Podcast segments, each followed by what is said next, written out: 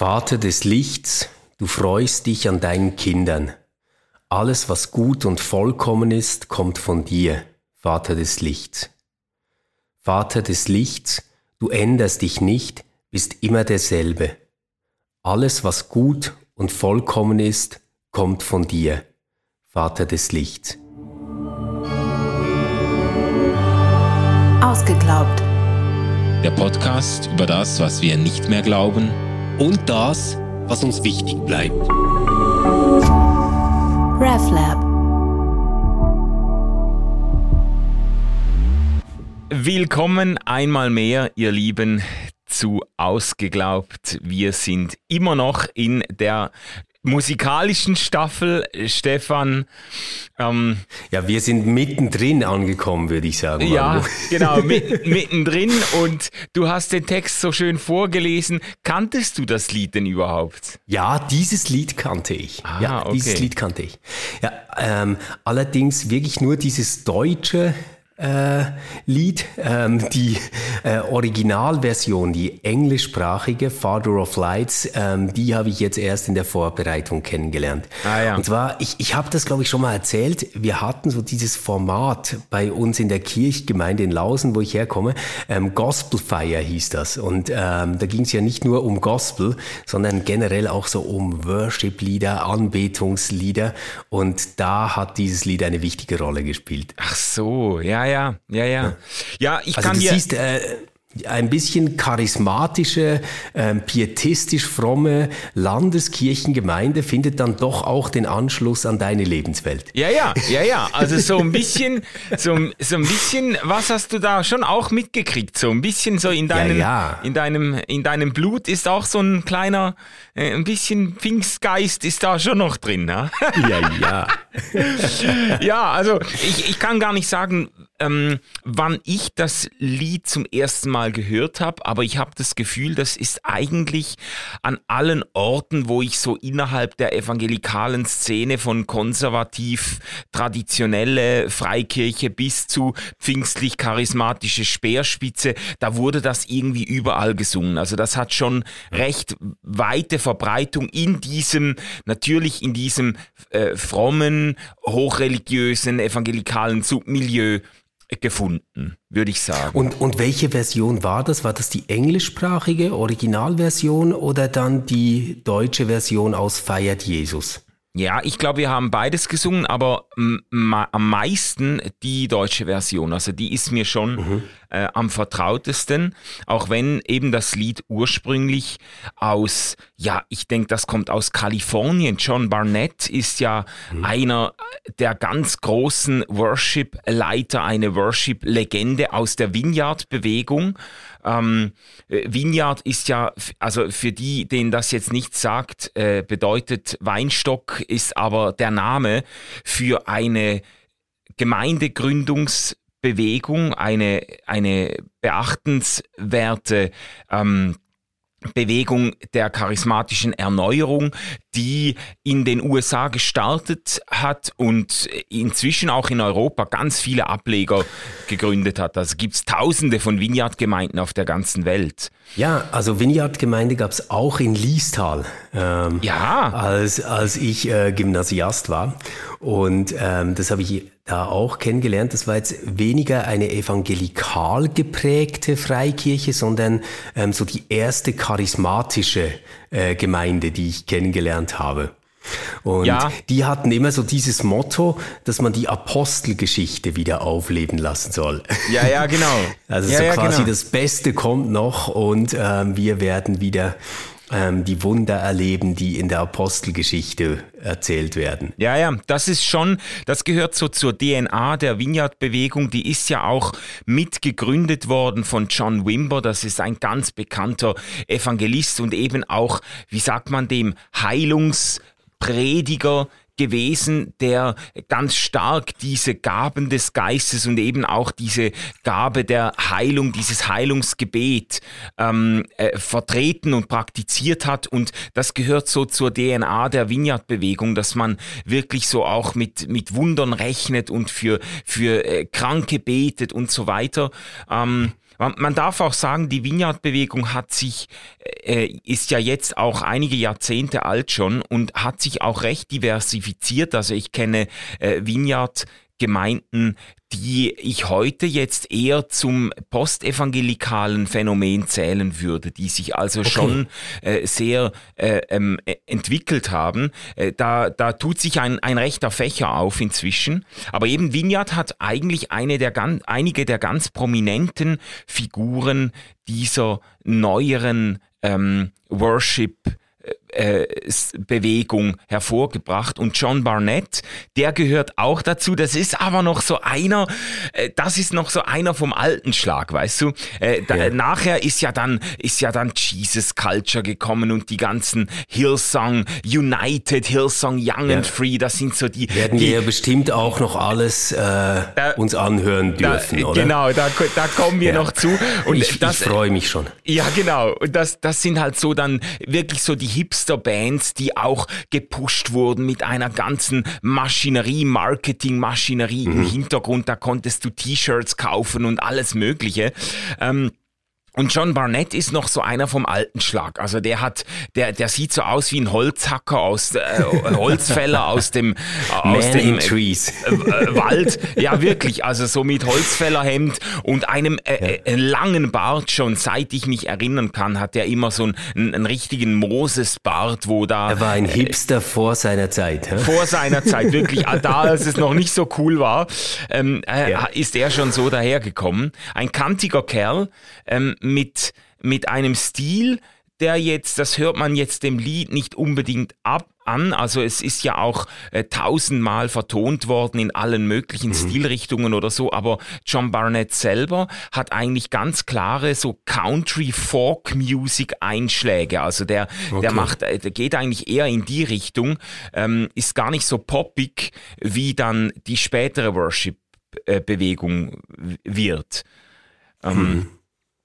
Ja, und das ja. Lied gehört sicher zu seinen zwei, drei erfolgreichsten, darf man sagen. Father of mhm. Lights. Ja. Aber wenn wir jetzt schon so bei der äh, jüngeren Musikgeschichte sind, dann müssen wir vielleicht schon auch ein paar Worte noch verlieren ähm, zu Feiert Jesus. Manu, ist es ähm, ich ich habe das mal nachgeschaut. Da gab es 1995 eine Erstveröffentlichung. Ähm, tragend waren da Lukas Dinunzio, Günther Hensler und Gerhard Schmitter.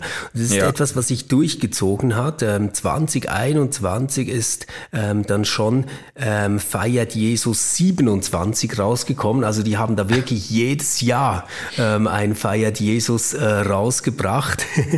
und eine der ganz äh, wichtigen tragenden Figuren in dieser Feiert Jesus-Reihe, also das sind eigentlich immer Tonaufnahmen, früher auf CD, jetzt auch als äh, MP3 zum, zum Download und dann aber auch ein äh, Gesangsbuch, könnte man sagen, oder? Ja, es haben ähm, mehrere Liederbücher ja. gegeben, ja, Feiert genau, also Jesus 1, 2, 3 und so, ja. Genau, aber einer der ganz wichtigen Figuren ist Albert Frei.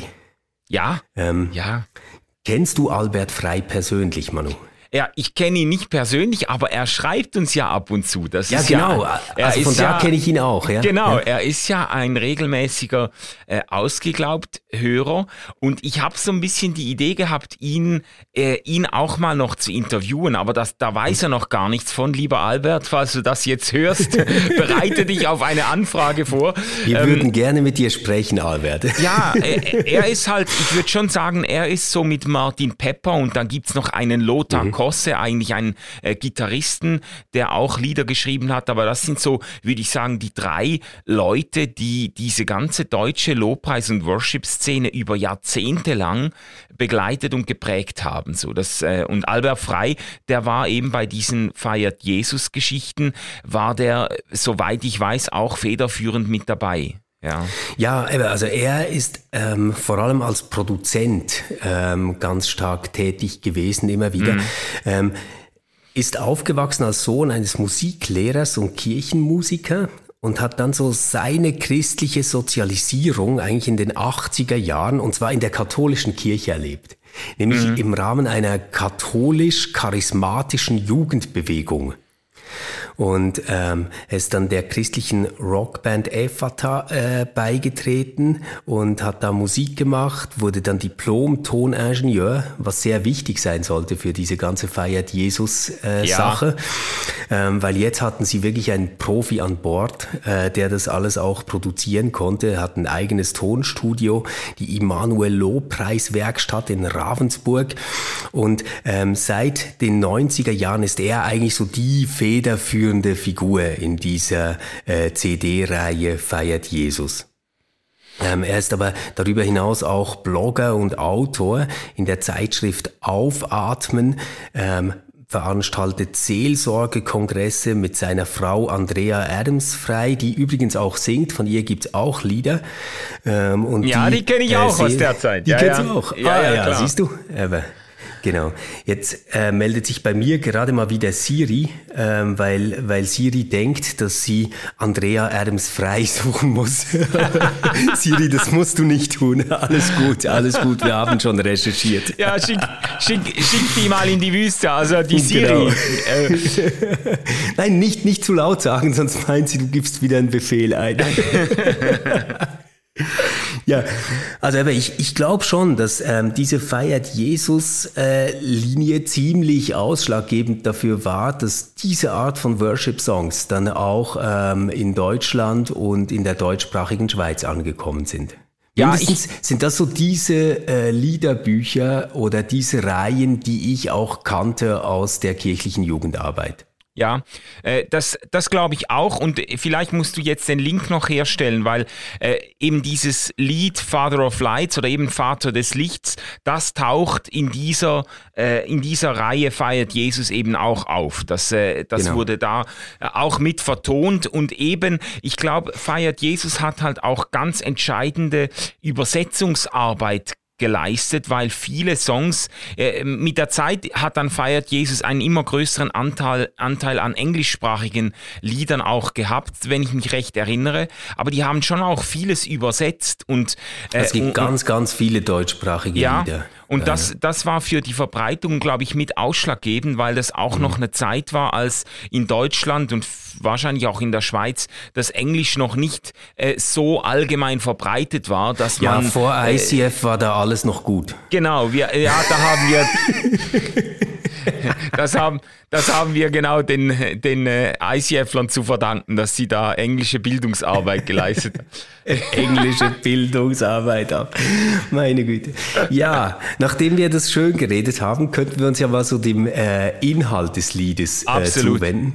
Und Manu, da muss ich sagen, meine reformierte Seele freute sich natürlich sehr. Gell? Ach, schön. Wir, wir haben ja äh, in der reformierten Tradition so dieses Ideal gehabt, ähm, mindestens wirklich so in den Anfängen der Reformation, dass wenn gesungen wird, dann eigentlich am liebsten Psalmen oder wenigstens Bibeltexte. Also es war ein ganz hohes Ideal, ah, dass da ja. Bibeltexte gesungen werden.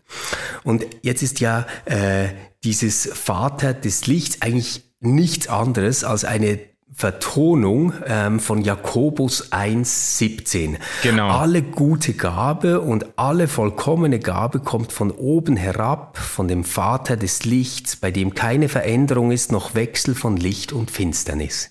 Mhm. Mhm. Und ähm, das heißt, wir haben hier also aus einer ziemlich charismatisch geprägten Ecke so ein richtig äh, reformiertes äh, Kirchenlied.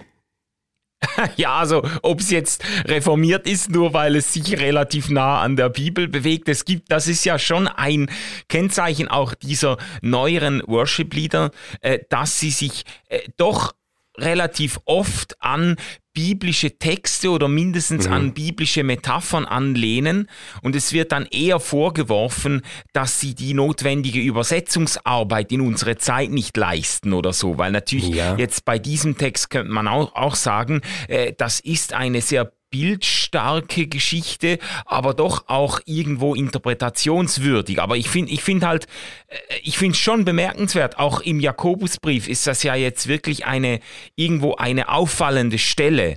Ähm, mhm. äh, wenn da plötzlich vom, vom Vater des Lichts, ich glaube, die Wendung kommt in der ganzen Bibel sonst nirgends vor. Also das ist schon äh, ja, genau. irgendwie eine eingängige äh, Metapher, die dann in dem Lied eigentlich praktisch wörtlich verarbeitet wird. Ja. ja. Ich, ich glaube, wir müssen danach unbedingt noch auf diesen Kontext eingehen, ähm, ja. wo, wo dieser äh, verrückte Vers steht im Jakobusbrief. Aber Vielleicht etwas, was ganz zunächst auffällt, wenn man so mit einem Vorurteil, das ich natürlich habe, an so einen Worship-Song an die Sache geht, ist, dass hier mal nicht der liebe Herr Jesus im Zentrum steht, oder? Mhm. Ja. Ähm, es geht auch um eine sehr persönliche Beziehung. Also es ist auch so ein, ähm, ja, schon fast eine Ich-Du-Situation. Gott mhm. wird als Vater angesprochen, als Vater des Lichts. Aber es ist eben nicht einfach eine Jesus-Frömmigkeit, sondern ähm, es geht hier wirklich um Gott Vater. Und zudem wird jetzt auch ähm, so eine sehr enge Beziehung äh, eigentlich im Gesang möglich. Jetzt Absolut. weiß ich gar nicht, wie, wie hast du das erlebt in deiner ähm, Sozialisierung? Ähm, hattet ihr so einen Papagott oder ähm, war dafür, also quasi so für die Unmittelbarkeit dann eher der Geist und Jesus zuständig? Ja, das, also, das ist eine gute Frage. Ich würde sagen, in meiner äh, frühen Sozialisierung in dieser eher konservativen evangelikalen Ecke, da äh, wurde Gott als Vater jetzt nicht wahnsinnig stark gemacht oder zumindest nicht wahnsinnig zugänglich gemacht. Da war mhm. schon eher die Maxime, Jesus ist dein Freund ähm, und äh, Gott selbst, so der Vater oder äh, das blieb dann doch eher ein bisschen auf Distanz. Und mhm. ich habe das dann in der charismatischen, in der pfingstlichen Szene aber umso prononcierter erlebt, dass okay. man eben äh, Gott den Vater als äh, als wirklich als Vaterfigur, als Papa-Figur sogar stark gemacht hat. Das ist eine, ich würde sagen, eine richtige Welle gewesen. Ob ich die jetzt zeitlich ganz genau äh, richtig datiere, weiß ich nicht, aber ich habe so den Eindruck, dass dieses Lied auch Father of Lights so am Anfang, das kommt ja aus dem, ganz am Anfang der 90er Jahre wurde mhm. das geschrieben und ich habe so die 90er Jahre wirklich als eine Zeit erlebt, in der ganz, ganz viele Lieder im charismatischen Raum erschienen sind, die so diese Nähe, dieses väterliche äh, Gottes ähm, äh, nahegebracht haben. Und ja. äh, das, das kommt auch darin zum Ausdruck, dass eben, äh, ich glaube auch dieses Lied, nee, es ist so, dieses Lied ähm, Father of Lights, das ist ursprünglich in dieser Vineyard Worship Album Reihe Touching the Father's Touching Heart the Father's erschienen, Heart, ja. ja. Und, und das sagt ja schon, das sagt ja schon, worum es geht. Das ist ein Programma programmatischer Titel gewesen, der wirklich äh, Lieder und eine Frömmigkeit befördern wollte, die eben an das Vaterherz Gottes herangreift. Und das ist so ähnlich wie bei Feiert Jesus, wurden ja. da zwischen 1990 und 2000 innerhalb von, von, von zehn Jahren wurden, glaube ich, 43 Alben veröffentlicht äh, oh. unter diesem Titel Touching the Father's Heart. Und äh, eben, ich habe das, ich habe das live und in Farbe miterlebt, gerade auf der charismatischen Bibelschule, wo ich war, wie da eine richtige äh, Vater Frömmigkeit gepflegt wurde.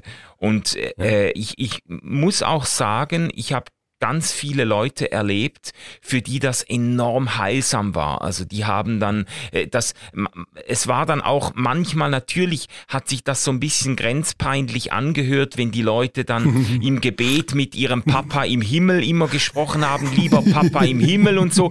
Ähm, das, das hatte dann oft auch so ein bisschen etwas Infantiles natürlich, aber ich, äh, äh, ich, ich wie soll ich sagen, ich habe halt wirklich gesehen, wie Menschen die zum Beispiel unter einer sehr prekären oder sehr ähm, belasteten Vaterbeziehung gelitten haben oder die gar keinen Vater äh, präsent hatten in ihrem Leben, wirklich irgendwo Heilung und Wiederherstellung eines gesunden Vaterbildes erlebt haben, mhm.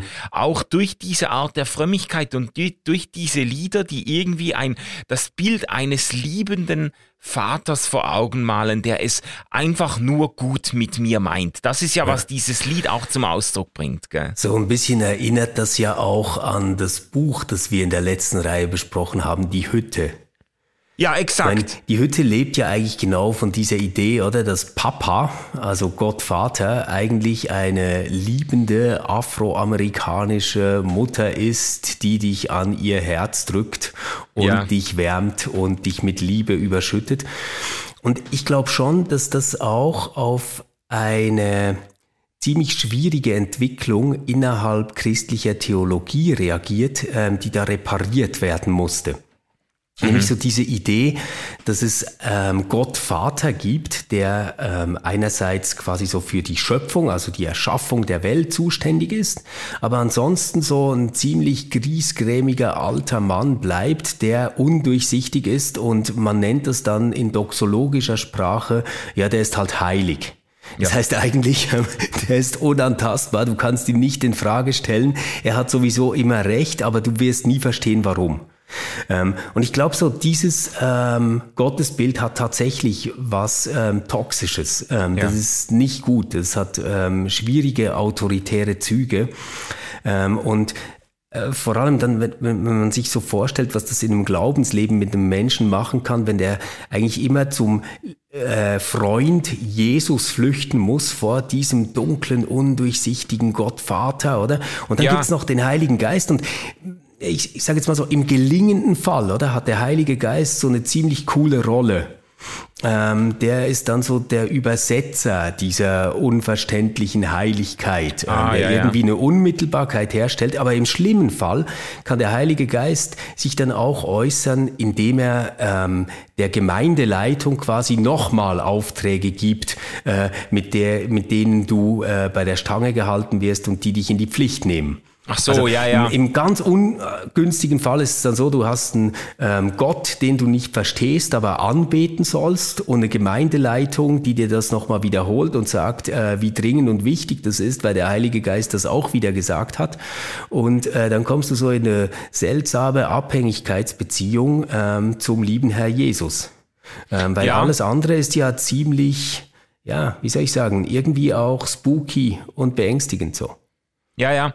Ja, und ich, also da, da bin ich völlig einig mit dir und ich ich glaube, man kann das sogar noch ein bisschen weiter drehen und sagen, diese grimmige äh, oder distanzierte Vaterfigur, wie sie in der Frömmigkeit und teilweise eben auch Theologiegeschichte oft gezeichnet wurde, das, das kann man ja nochmal zuspitzen in diesem, äh, in diesem äh, Satisfaktionsgedanken oder zumindest in dieser Populärform äh, die, der Satisfaktionslehre, in der quasi Jesus uns vor dem zornigen Vater rettet und genau. quasi sich, sich vor den zornigen Vater stellt und quasi sagt, schlag mich, äh, damit die anderen ja. so. Und, und das ist natürlich für Leute, die tatsächlich auch gewalttätige, schlagende äh, äh, äh Väter erlebt haben, ist das natürlich irgendwie ganz fatal, wenn, wenn mhm. dann Gott Vater auch noch in dem Licht ähm, äh, erscheint und oder in diesen,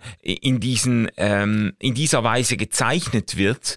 Und da ist es natürlich befreiend und heilsam, wenn dann eine Frömmigkeit sich Bahn bricht, die wieder ganz, ganz nah, wirklich so eben halt fast schon eine, diese Vater-Kuschel-Figur Frömmigkeit, die aber eben reagiert auf dieses, auf dieses distanzierte Bild. Ja. ja, e- Evelyn hat das eigentlich aufgenommen in ihrem letzten Video ähm, vorige Woche, wo sie gefragt hat, gibt es eigentlich zwei Götter?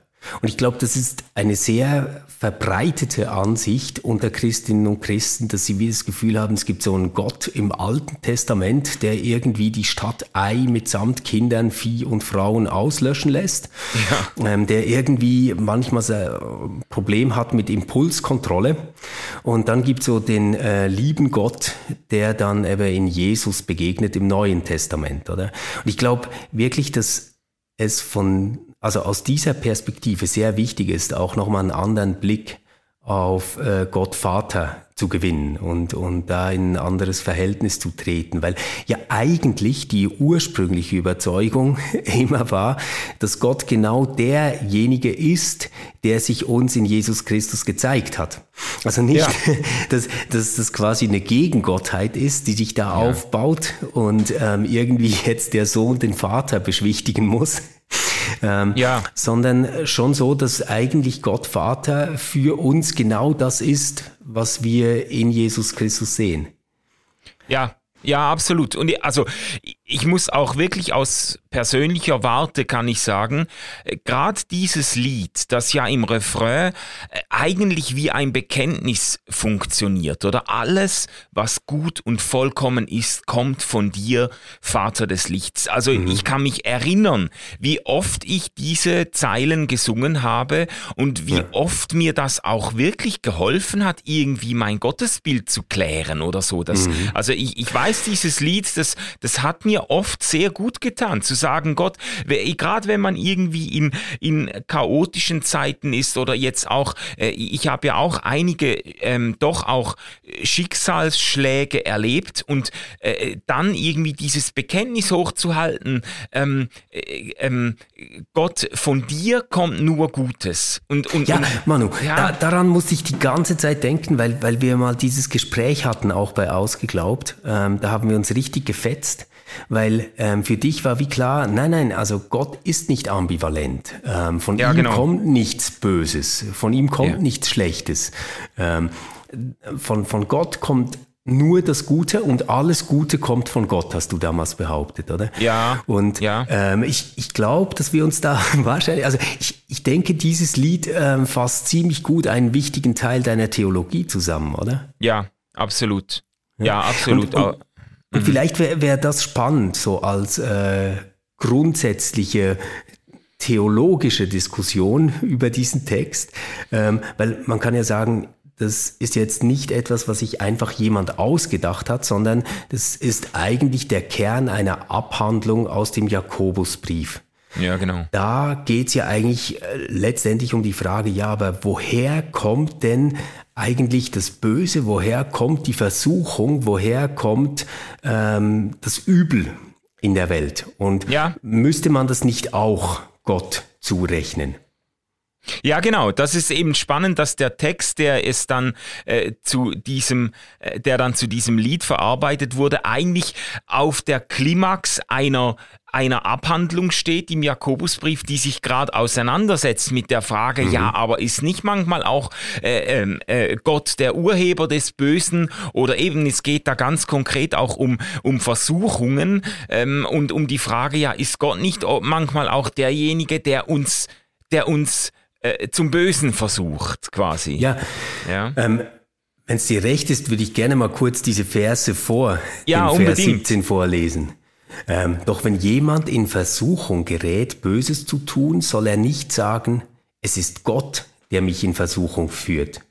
Denn so wenig Gott selbst zu etwas Bösem verführt werden kann, so wenig verführt er seinerseits jemand dazu. Nein, wenn jemand in Versuchung gerät, ist es seine eigene Begierde, die ihn reizt und in die Falle lockt. Nachdem die Begierde dann schwanger geworden ist, bringt sie die Sünde zur Welt. Die Sünde aber, wenn sie ausgewachsen ist, gebiert den Tod. Macht euch nichts vor, meine lieben Geschwister, von oben kommen nur gute Gaben und nur vollkommene Geschenke. Sie kommen vom Schöpfer der Gestirne, der sich nicht ändert und bei dem es keinen Wechsel von Licht zu Finsternis gibt. Ja. Also das ist, es ist eine äh, freiere Übersetzung jetzt. Ja, ja, und es ist eine freiere Übersetzung, muss man auch sagen. Hier kommt jetzt, hier wurde die Wendung Vater des Lichts, wurde äh, wiedergegeben mit äh, Schöpfer der Gestirne. Das ist, äh, ja. da haben sich die Übersetzer Freiheiten genommen, aber der Sinn ist klar, ja. Ja. So, und jetzt könnte man sagen, also äh, wenn das ja so in der Bibel steht, ähm, dann hat Manu recht. Ähm, dann, dann muss ich jetzt eingestehen, äh, dass ich das einfach nicht äh, gelesen habe und nochmal über die Bücher muss. Aber ich habe natürlich auch ein ganz, ganz starkes Argument auf meiner Seite, Manu, ähm, nämlich das Unser Vater. Und ähm, im Unser Vater gibt's diese äh, sehr umstrittene, viel diskutierte Bitte, die heißt, und führe uns nicht in Versuchung. Mhm. Ähm, und da scheint doch ein ziemlich anderes Gottesbild auf als ein Gott, der äh, uns nicht in Versuchung führt, als ein Gott, ähm, von dem nur das Gute kommt, oder? Ja. Ja. Und ich, ich glaube, es ist nicht die einzige Stelle in der Bibel, die wir dazu finden würden. Ja, natürlich. Es, äh, das ist jetzt natürlich immer die Frage, wie man solche Texte liest und kontextualisiert und auch dann theologisch einordnet. Gell? Mhm. Es, äh, es, ist natürlich äh, im Alten Testament zum Beispiel ist ja die sind ja ähm, nicht unbedingt Versuchungen, aber äh, Tests, äh, denen Gott seine Getreuen aussetzt, sind ein wichtiges Motiv, das immer wiederkehrt. Also von Abraham äh, und Isaac äh, bis zu äh, Mose und anderen, die geprüft werden mhm. von Gott. Ähm, und äh, man könnte jetzt da theologisch versuchen, ein paar, ein paar äh, Linien zu fahren oder ein paar Grenzen einzuziehen. Und natürlich, man, eine erste Unterscheidung, die man treffen könnte, ist die zwischen Versuchung zum Bösen, zum Scheitern und äh, einem äh, Test, mit dem Gott die Vertrauenswürdigkeit und die Eignung von Menschen für seine folgenden Pläne äh, prüft oder so. Das ist ja nicht unbedingt dasselbe. Ja, ja ähm, so im Bezug auf die eigene Bubble oder das eigene Volk könnte man das vielleicht noch so machen. Aber Gott taucht zum Beispiel auch auf als derjenige, der das Herz des Pharao verstockt. Oder? Also ähm, da, da haben wir ein Gottesbild, in dem Gott Plagen über Ägypten bringt, aber gleichzeitig ja. dafür sorgt, dass der Pharao, der das alles beenden könnte, uneinsichtig bleibt. Also das, scheint schon so zu sein, dass ähm, Gott äh, mindestens als ambivalent immer wieder auch gedacht wird. Als einer, der ähm, wirklich auch ähm, Dinge tut, von denen wir sagen würden, das ist aber böse, ähm, um seine Pläne ähm, zu vollziehen, zu vollführen. Ja, also äh, auf jeden Fall muss man sicher zugestehen, dass Gott Dinge zugeschrieben werden, mhm. die ambivalent sind oder sogar aus heutiger Warte höchst fragwürdig. Also das ist keine, ja. das ist, glaube ich, kein keine Diskussion unter denjenigen, die ihre Bibel halbwegs gelesen haben, äh, genau. äh, dass uns natürlich äh, zum Teil auch ganz haarsträubende Geschichten äh, begegnen, in denen Gott äh, von mir aus eben als, als derjenige in Erscheinung tritt, der Menschen zum Teil ganz grausamen Prüfungen ähm, unterzieht oder der eben auch Urheber von, von, mhm. von, von Gewalt ist zum Beispiel. Ja. ja, und das ist ja etwas, was ähm, heute sehr umstritten ist. Das hält man ja fast nicht aus, eine Ambivalenz in Gott zu denken. Mhm. Und das hat, glaube ich, nicht mehr sicher, ob es 2017 oder 2019, ich glaube es war 2019, ähm, hat der Papst Franziskus selbst eine ziemliche Debatte angestoßen, ja, indem genau. er ähm, die Reformulierung der französischen Bischöfe äh, ausdrücklich begrüßt hat, die nämlich nicht mehr beten wollten, führe uns nicht in Versuchung, also auf Französisch wäre es noch schlimmer, unterwirf uns nicht der Versuchung, mhm. ähm, sondern die den Text da abgeändert haben und seitdem beten, führe uns in der Versuchung. Ja, genau. Und der, der Papst hat das begrüßt und ähm, sein Argument war ehrlich gesagt ziemlich schlicht.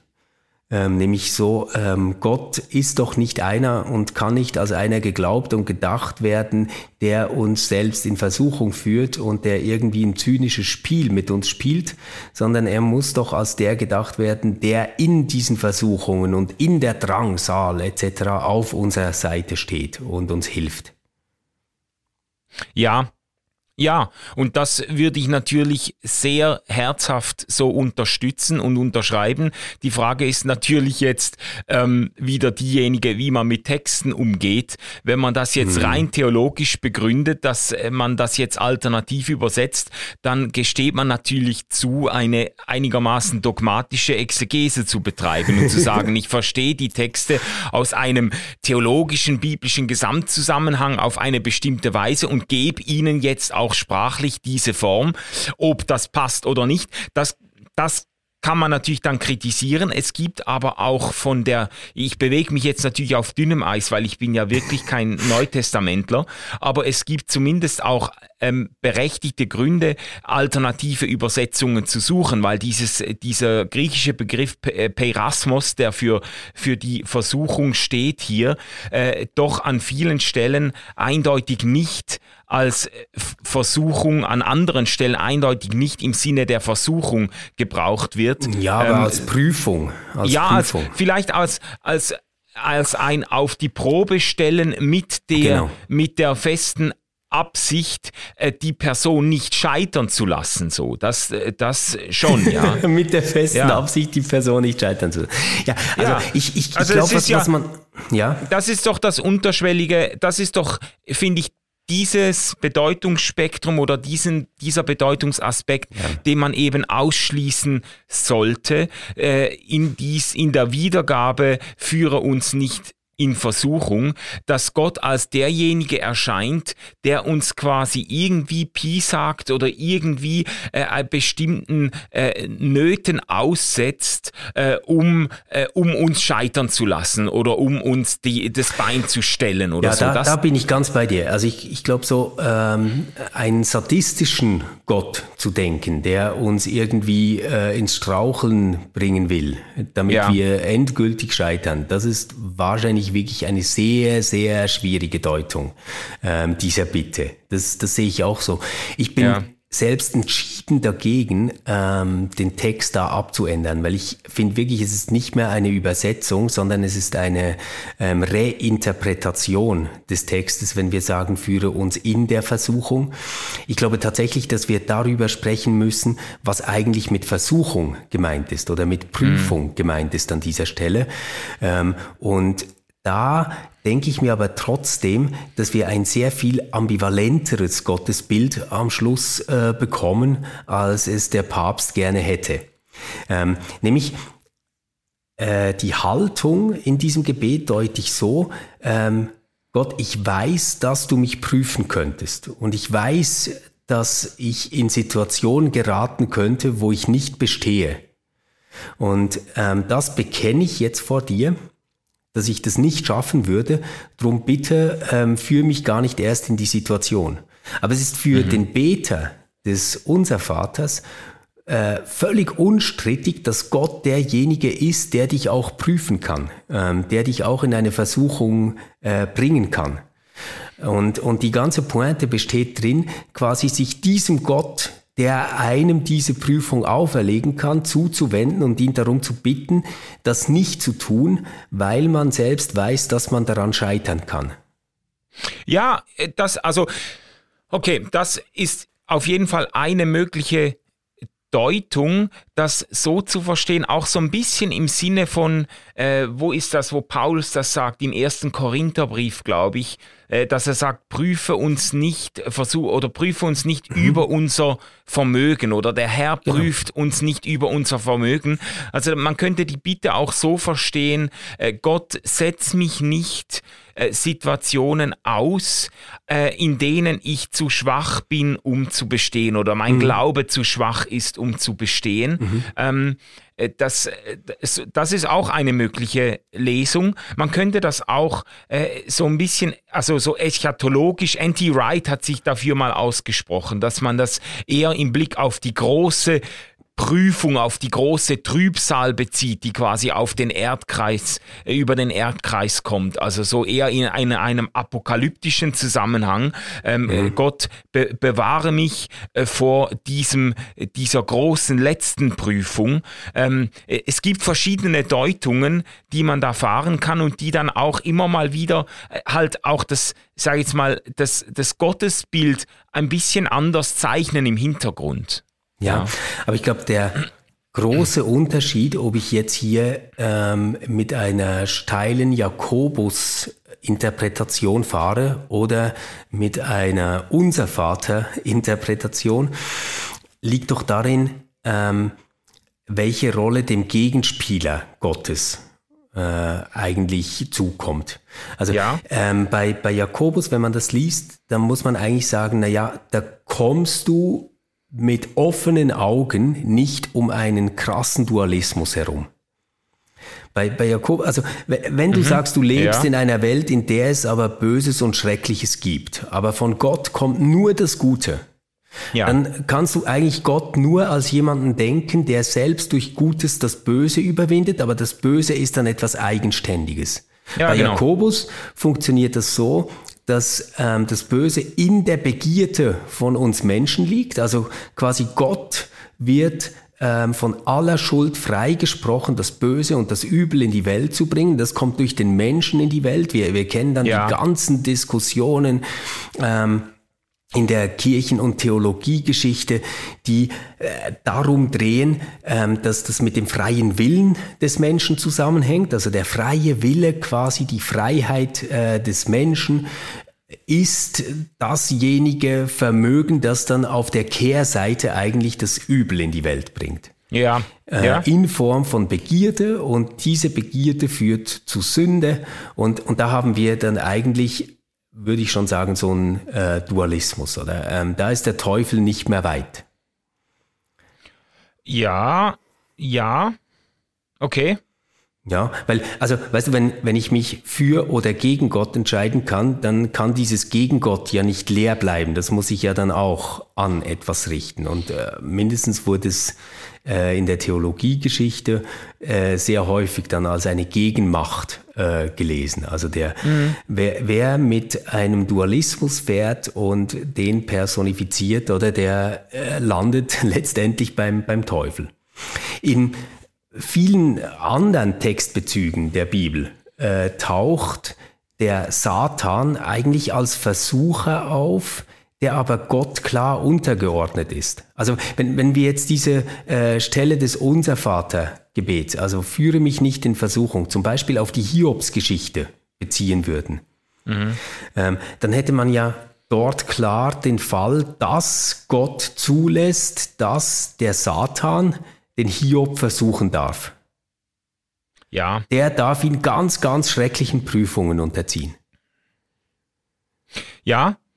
Das Und, Bemerkenswerte an der, Ste an der Geschichte ja. ist aber eben schon, dass es eben auch dort nicht Gott ist, der versucht, sondern es ist, es ist eben da diese Figur des Satans, die den Hiob versucht. Ja, ja aber ich, ich, das, ich verstehe, also, ich verstehe, was du meinst, aber auf der anderen Seite würde man ja sagen, es war ja auch nicht Hitler himself, ähm, der in den Gaskammern gearbeitet hat und trotzdem würde man sagen, dass er sechs Millionen Juden auf dem Gewissen hat. Also, weißt du, ich, ich finde so, wenn's, ja, aber nein, aber wenn es eine Hierarchie und eine Befehlskette gibt und eigentlich der Satan selbst Erlaubnis braucht, um dieses Schreckliche ähm, zu tun an Hiob, dann ist letztendlich verantwortlich eben doch Gott. Ähm, ja, wenn also man... Hiob beharrt darauf, dass Gott verantwortlich bleibt, oder? Das, das finde ich ganz entscheidend. Also Hiob, Hiob würde nicht sagen, ah, ja, klar, nee, jetzt verstehe ich's. Lieber Gott, das warst gar nicht du, das war dieser blöde Satan. Nein, also für, für Hiob ist ganz klar, ähm, das Gute, was ich bekommen habe, kommt von Gott. Und dass er es mir genommen hat, das kommt auch von Gott. Ja, ja, aber die, die Frage ist jetzt natürlich, welchen, also das wird uns jetzt in die Auslegungsfragen des Hiob-Buches führen. Die Frage ist ja, welchen Stellenwert man jetzt dem Prolog und dem Epilog im Hiob-Buch gibt. Ob es sich da um, um, eine, um eine Nacht, ein nachträgliches Reframing der ganzen Geschichte handelt, da, die, das den Leser quasi in eine Position versetzt, äh, der dann eben weiß, ach so, der Hiob meint jetzt, das würde alles auf Gott zurückgehen und der Leser weiß, nee, da gab gab es ja diese Rahmenhandlung, das war ja gar nicht Gott, das war ja der Satan, der den Hiob quasi ähm, äh, zu Fall bringen wollte und Gott, der fest daran geglaubt hat, dass Hiob diese Prüfung bestehen wird und sich als, äh, als, äh, als Gottesmensch herausstellen wird. So, das ist ja, das ist ja das Framing dieser ja. Rahmenhandlung, weißt du? Ja, aber ich, ich glaube so als ähm Formulierung im Unser Vatergebet führe uns nicht in Versuchung, könnte man das auch so interpretieren, hey, lieber Gott, ich weiß schon, ich bin nicht Hiob. Ich würde das nicht schaffen. ich würde daran zerbrechen. Mach das nicht. Ja, ja. Oder? Und ähm, was, was für mich da entscheidend bleibt, ist, dass das nicht einfach ein ähm, lieber, älterer, vielleicht etwas dümmlicher Papagott ist, ähm, der äh, einfach immer nur Geburtstagparty feiert mit mir, sondern dass das ähm, ein Gott ist, der mich und alle anderen sofort zu Fall bringen könnte. Und dass alles letztendlich von der Gnade Gottes abhängt, das nicht zu tun. Ja. Aber, aber Gott selbst hat diese Möglichkeiten. Das, das finde ich halt entscheidend. Also weißt du, ob, ob er das jetzt durch irgendeinen speziellen Engel, der Satan heißt, tut? Also, gell, wir, sind immer auf der Ebene der mythologischen Erzählung. Also quasi, ob er einen Boten schickt, um das zu tun. Oder ob er es selbst tut oder ob der Bote sich selbst den Auftrag abholt, um das tun zu dürfen, ändert für mich am Schluss nichts daran, dass Gott ähm, in dieser Geschichte ambivalent ist und von ihm durchaus etwas entweder geduldet oder sogar gemacht werden könnte, ähm, was mein ganzes Leben auf eine schiefe Bahn bringt. Das hat aber ähm, auf der Umkehrseite auch wieder etwas ungeheuer Tröstliches. Du hast vorhin de, diese Stelle im Korintherbrief erwähnt, oder? Wir werden nicht ähm, darüber hinaus versucht, was der Glaube tragen kann. Das, das bedeutet ja gerade, ähm, dass wenn Gott derjenige ist, von dem auch die Versuchung, die Anfechtung, das Böse kommen kann, dann bin ich noch in der Anfechtung und angesichts des Übels, das mein Leben treffen kann, eben nicht irgendeiner fremden, bösen, dunklen Macht ausgeliefert, ähm, sondern es ist wiederum Gott selbst. Also es ist nicht etwas, was außerhalb dieser Beziehung äh, stattfindet. Ja, aber das finde ich halt, äh, äh, da habe ich halt meine liebe Mühe mit, weil das finde ich jetzt in der Zuspitzung dann auch wieder überhaupt nicht tröstlich. Ähm, und es ist auch die Frage, wie sich das dann noch mit dem Jakobus-Text, von dem wir eigentlich ausgegangen sind, in mhm. Äh, vereinbaren lässt, weil der Jakobus-Text ja gerade im Anliegen geschrieben zu sein scheint, diese, dieses ambivalente Gottesbild eben aufzulösen und zu zeigen, dass die Versuchung eben, es, es heißt ja dann ausdrücklich, wer versucht wird, soll sich ja nicht denken oder einbilden, er würde von Gott versucht. Und äh, im Zusammenhang ist, ist hier offenbar gemeint, eben versucht zum Bösen. Es ist ja nachher die Rede von, Ge von Begierde, die Sünde und den Tod äh, hervorbringt. Und wer das erlebt, der soll sich ja nicht denken, das würde jetzt auf Gott zurückgehen, sondern es wird festgehalten, von Gott kommt eben nur das Gute und das Vollkommene. Man muss das nicht, ähm, man muss das jetzt nicht kindisch äh, irgendwie eben als Geburtstags äh, ähm, äh, interpretieren oder auffassen. Ich glaube, Jakobus hätte ganz sicher auch zugestimmt, dass, äh, dass ähm, dieses Leben auch äh, eben auch ganz Schwieriges zu bieten hat und dass manchmal Gott uns vielleicht Dinge zumutet, die wir, äh, die wir nicht äh, auf Anhieb verstehen. Aber für ihn war, glaube ich, so lese ich das zumindest schon, diese Feststellung sehr zentral zu sagen, von Gott kommt das Gute und das Vollkommene und mhm. nicht diese Versuchung zum Bösen. Und jetzt ist die Frage, weißt du, wir sind ja auch religionsgeschichtlich da auf ganz unterschiedlichen ja, Ebenen. Wenn wir jetzt ja. das mit Hiob, das, das Bild, das Verhältnis, das im Hiob-Buch zwischen Gott und Satan gezeichnet wird, das ist ja ziemlich einzigartig. Das taucht in der Bibel so eigentlich nicht mehr auf. Dann im, in der, in der, in den Evangelien wird ja Jesus vom Satan in die Wüste geführt und versucht. Und da ist der Versucher eindeutig als der Widersacher Gottes identifiziert. Mhm. Äh, und, und auf der Linie wird sich eigentlich Jakobus ja auch befinden. Äh, dieses Vaterunser Gebet ist aber dann, das gebe ich gerne zu, irgendwie steht in, in unserer geläufigen Übersetzung zumindest quer in der Landschaft, wo man naja, dann denkt, ja, aber es, äh, wieso es, es soll vielleicht, es steht vielleicht quer ja. in der Landschaft gegenüber diesem Dualismus ähm, den, den wir eindeutig finden, oder? Wenn, wenn Jesus in die Wüste geht und vom Versucher versucht wird, das, da, da ähm, kann ich nichts bestreiten. Aber ähm, es ist in einer Mega-Kontinuität, wenn es um Kreuz und Auferstehung geht.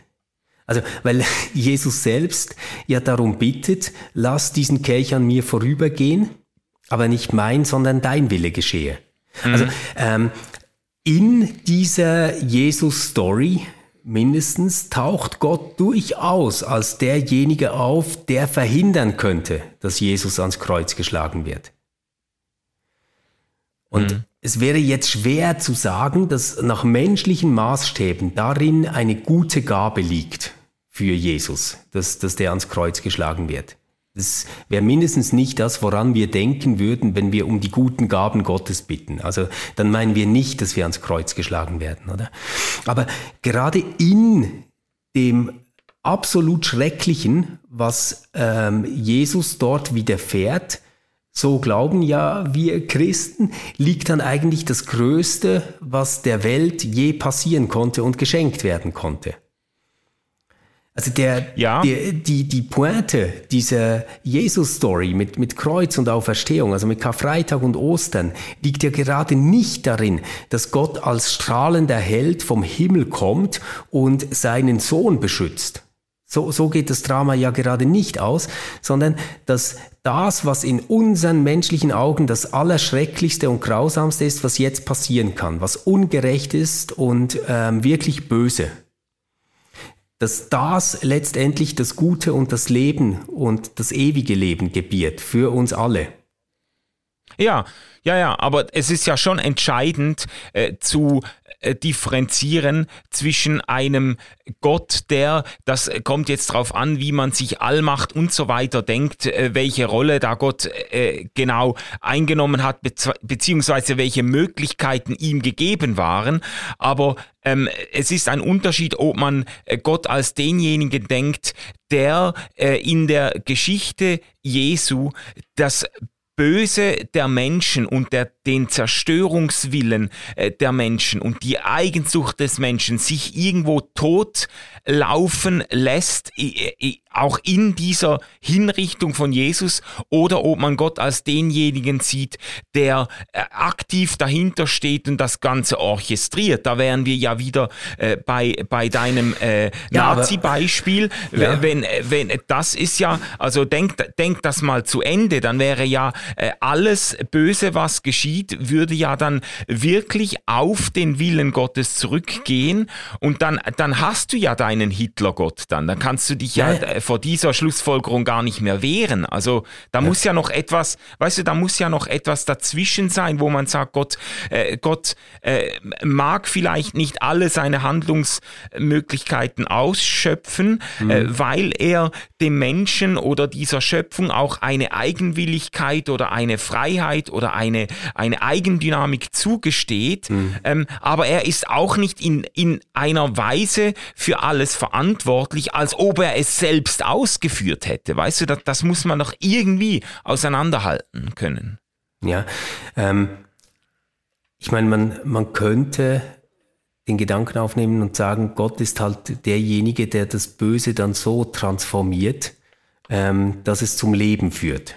Das, ja. das ist ja, ja, also quasi Gott ist die große Kläranlage für den ganzen Mist, äh, der passiert, oder? Ja. Das, das wäre so ähm, eine Deutungsmöglichkeit. Mir selbst ist halt wichtig ähm, auch diese sperrigen Stellen, also dass ja wirklich in der Überlieferung gesagt wird, dass, dass Jesus gebetet haben soll, lass den Kelch an mir vorübergehen, aber nicht mein, sondern dein Wille geschehe ähm, eine andere Dimension aufleuchten lässt, als Gott ist quasi der Wahrer unserer ethischen Vorstellungen und ähm, derjenige, der das umsetzt, was wir gut finden. Mhm. Ähm, weil ganz sicher würden wir sagen, es wäre besser gewesen, wenn Jesus nicht umgebracht worden wäre. Oder? Und äh, ganz also für sicher, ihn auf jeden Fall, ja. Ja, genau, oder? Und ähm, es ist nicht gerecht, dass ihm das passiert ist, etc. Also das, das alles ja. ähm, müssen wir, glaube ich, glaube ich, mitbedenken. Und jetzt gibt's dort vielleicht ähm, die Möglichkeit zu sagen, ja, das ist halt das Böse in der Welt, das ist der Böse in der Welt. Also wir, wir schreiben alles einem Teufel zu und Gott repariert dann quasi das, was der Teufel hier alles vermurkst hat oder was wir bösen Menschen alles vermurkst haben.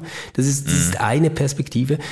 Die andere Perspektive, und die kann eben seelsorgerlich und ähm, im Glauben auch sehr tröstend sein, ist, dass egal wie dunkel es scheint, dann eben doch nichts passiert, von dem Gott nicht im Voraus schon sagt, dass er auch diese Tränen abwischen wird. Also, weißt du, wenn, wenn ich jetzt ähm, quasi in der Lage bin, dass ich irgendwie vernünftig begründen soll, warum die großen Dramen der Weltgeschichte äh, zu Gottes Plan gehören, ähm, dann muss ich ja scheitern. Also es, ja. äh, entweder habe ich dann zynischen Gott oder werde selbst zynisch. Aber ja. das, das ist ja nicht die einzige Möglichkeit. Ich kann ja sagen, ähm, also genauso quasi wie ich im Korintherbrief diese Bitte oder diese Hoffnung finde, dass nichts äh, von, von Gott auf mich zukommen wird, was meinen Glauben überfordert, sagen wir es mal so. Also ja. durch nichts, was geschieht, falle ich aus dieser Gottesbeziehung heraus. Das wäre ja eine mögliche Formulierung davon. Ähm, genauso kann ich ja auch sagen, Gott wird nichts zulassen, was er selbst nicht wieder einholen kann. Mhm. Und ich weiß nicht, wie das gehen soll. Ich kann es mir nicht vorstellen. Ähm, nach meinem Ermessen ist das ganz und gar unmöglich. Ähm, und zwar nicht nur bei den großen historischen Dramen, sondern ähm, in ganz, ganz vielen einzelnen Biografien von, von Menschen ist das schon für mich nicht vorstellbar, wie das gehen soll. Aber ja, ja. es ist halt eine andere Art, über Gott nachzudenken, ob man quasi sagt, nein, ähm, für das Böse ist er nicht verantwortlich. Das wäre der eine Weg. Und ähm, mein Weg, den, den ich sehe, ausgehend vom, vom Unser Vater und von der Bitte Jesu, bevor er ans Kreuz geschlagen wird, wäre halt der Weg zu sagen, ähm, ich nehme das alles im Vertrauen, dass Gott das ähm, der einst reparieren können wird. ja, ja. Also ich glaube auch, Stefan, äh, bei der Frage oder bei der Zuversicht, dass Gott aus dem Bösen und aus dem Schlimmsten noch etwas Gutes machen kann oder ein bisschen weniger ähm, flapsig formuliert vielleicht, dass Gott die Fähigkeit hat, äh, das, das Böse zu transformieren in Gutes oder mhm. das Gute über das Böse siegen zu lassen. Äh, da finden wir uns auf jeden Fall wieder. Ich bin einfach äh, im Blick auf die Frage nach dem Ursprung des Bösen und nach der Verwicklung Gottes in, mhm. in in das Böse, da bin ich sehr viel weniger äh, ambiguitätstolerant ja. als du jetzt. Da ja. bin ich dann auch sehr schnell bereit, mich eben auf die Seite dieses Liedes und dieses Jakobustextes zu schlagen und zu sagen, alles, was gut und vollkommen ist, kommt von Gott und alles, was äh, letztlich Leben zerstört und, ähm, und ähm, ähm, Menschen nicht würdigt und so weiter. All das, das mit dem hat Gott überhaupt nichts zu tun, ähm, aber er, äh, er, er vermag es zu verwandeln, mindestens äh, in äh, in langer Perspektive so, ja. Ja, und weißt du, was ich finde, das ist eigentlich die Hauptsache. Also wenn wir uns darauf einigen können, dass Gott eine große Kläranlage ist, ähm, die ähm, uns hoffen lässt, dass er irgendwie aus all dem Mist was Gutes äh, entstehen lassen kann, dann finde ich, ist das eigentlich das Zentrum der Hoffnung. Ähm, und woher dann das Böse kommt, ist vielleicht so eine Frage wie, was war vor der Zeit oder so. Ähm, äh, es, knows, yeah. es, ist ein Mysterium. Nur ähm, vielleicht ein Satz noch und das ist schön, dass das im Lied nicht vorkommt. Das ähm, freut mich. Ich glaube, dass ähm, die Jakobus-Theologie an dieser Stelle auch etwas gefährlich ist, weil die ganze Schuld für das Böse liegt dann in der Begierde, das heißt liegt dann beim Menschen. Und ähm, ich glaube nicht, dass das unserer eigenen Lebenserfahrung und Lebenswirklichkeit immer gerecht werden muss. Ähm, und da wird der Mensch dann vielleicht etwas sehr stark beschuldigt. Also die, die äh, Entschuldigung Gottes führt zu einer übermäßigen Kulpabilisierung des, des Menschen an dieser Stelle, mhm. der Begierde, würde ich sagen. Also weil ähm, den Tsunami haben wir nicht herbeigelebt der ist passiert, oder? Und es gibt Schreckliches und Böses, das passiert, ohne dass ich sagen kann, das habe ich mit meiner Begierde angezogen, weil, weißt du, sonst sind wir wieder ganz schnell bei ah, ja, dem ja. Punkt, den wir auch hatten, so quasi uh, self-fulfilling prophecy und ähm, dir geschehe, so, wie ja, du geglaubt hast, in ganz, ganz schwierigen ähm, ähm, Zusammenhängen. Hey Manu, also vielleicht, also, ja. Äh, ja, äh, nur das ja. äh, kurz noch zu kommentieren. Also, das stimmt natürlich, der Zusammenhang äh, bei Jakobus 1 ist aber äh, wirklich die Versuchung, äh, Böses zu tun. Und in, in dem Sinne finde ich das sogar faszinierend bis hin zur äh, ganzen psychosozialen Dimension von, also weißt du, das, es, es hat schon etwas wahnsinnig Cleveres, wie er das beschreibt, wie die Begierde mhm. ähm, reizt und in die Falle lockt und dann die Sünde gebiert und die Sünde wiederum den Tod gebiert. Ja. Ich finde das schon, also da könnte man eine eigene Folge äh, draus machen, ähm, wie hier diese Eskalationsspirale gezeichnet wird. Interessanterweise wird Begierde hier auch nicht als Sünde identifiziert, mhm. sondern nur als, äh, als Wurzel äh, der Sünde oder als das, was die Sünde hervorbringt. Also äh, äh, er scheint damit zu rechnen, äh, dass Begierde quasi äh, auf jeden lauert,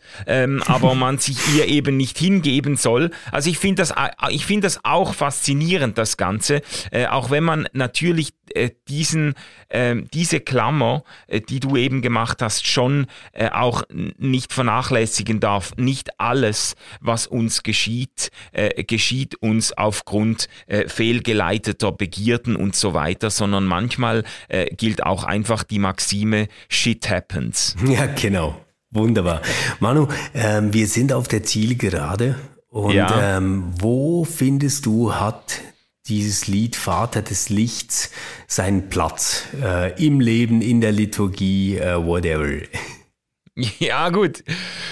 Ähm, äh, für mich hat, ich, ich mag das Lied wirklich. Also ich würde nicht behaupten, es gehört zu den äh, hochmusikalischen Großereignissen unserer äh, Zeit oder so, aber ich mag das. Ich würde das äh, in, in jedem Gottesdienst äh, spielen oder singen, äh, der sich mit mit der Vater, mit dem Vaterbild Gottes irgendwo beschäftigt. Ich finde das ein schönes Bekenntnis, um mal so die wichtigsten äh, Pflöcke einzuschlagen. So. Okay, cool. Und du? Ähm, ja, also ich mag das Lied auch. Es hat für mich ein bisschen die Gefahr, dass es, ähm, es ist ja ein Lied, das x-mal wiederholt wird, oder? Und ähm, ja, du ja. weißt ja, wie ich zu TC stehe. Ähm, es ist für mich immer in der Gefahr, äh, quasi so zu einem melodiösen Singsang zu werden, indem ich aufhöre zu denken und irgendwie ganz viel fühle. Und dann bin ich eben auch nicht mehr ganz da. Aber ich könnte es mir wunderbar vorstellen als Lied bei einer Beerdigung. Ah, okay, ja. Und zwar, weil mhm. es diese ähm, eschatischen Perspektive aufmacht, oder? Also gerade wenn du am Grab stehst oder am Grab gestanden bist ähm, und wirklich noch unter dem Eindruck dieses Verlusts bist, ähm, dann kann das eine ganz äh, krasse Zusage sein, dass ähm, da noch was kommen wird, weil ja. ähm, das ist der Tod, ähm, den du da gesehen hast. Und ähm, wenn der Tod nicht äh, von Gott ist, sondern das Vollkommene, ähm, von Gott ist, dann wird er auch diesen Tod noch transformieren müssen. Und deswegen fände ja. ich das ähm, gerade am Grab angesichts des Todes ein sehr schönes Lied. Ha, stimmt, stimmt. Ja, sehr schön. Stefan, ähm, das hat uns jetzt also wirklich ganz weit geführt, dieses Lied, Geil. bis hin zur Frage nach dem Ursprung des Bösen und der Versuchung und wieder zurück zu einem Gott, der die ähm, Fähigkeit hat, das Böse zu transformieren. Äh, das war eine Freude mit dir zu diskutieren, Stefan. Wir hören uns wieder im, äh, ne, in der nächsten Woche, wenn wir uns tatsächlich mit dem Lied von Albert Frei, der ja am Anfang dieser Episode zur Sprache kam, äh, beschäftigen werden. Ähm, o Herr, gieße Ströme des lebendigen Wassers aus. Das ist ein deutscher Lobpreisklassiker geworden, ähm, den wir dann besprechen. Äh, mal sehen, was, was Alba Frei dazu sagt dann. genau, dann sehen wir uns bald in der Wellnesslandschaft und bis dahin eine gute Zeit. Ähm, ja. Habt euch lieb, gebt euch Sorge. Tschüss. Tschüss.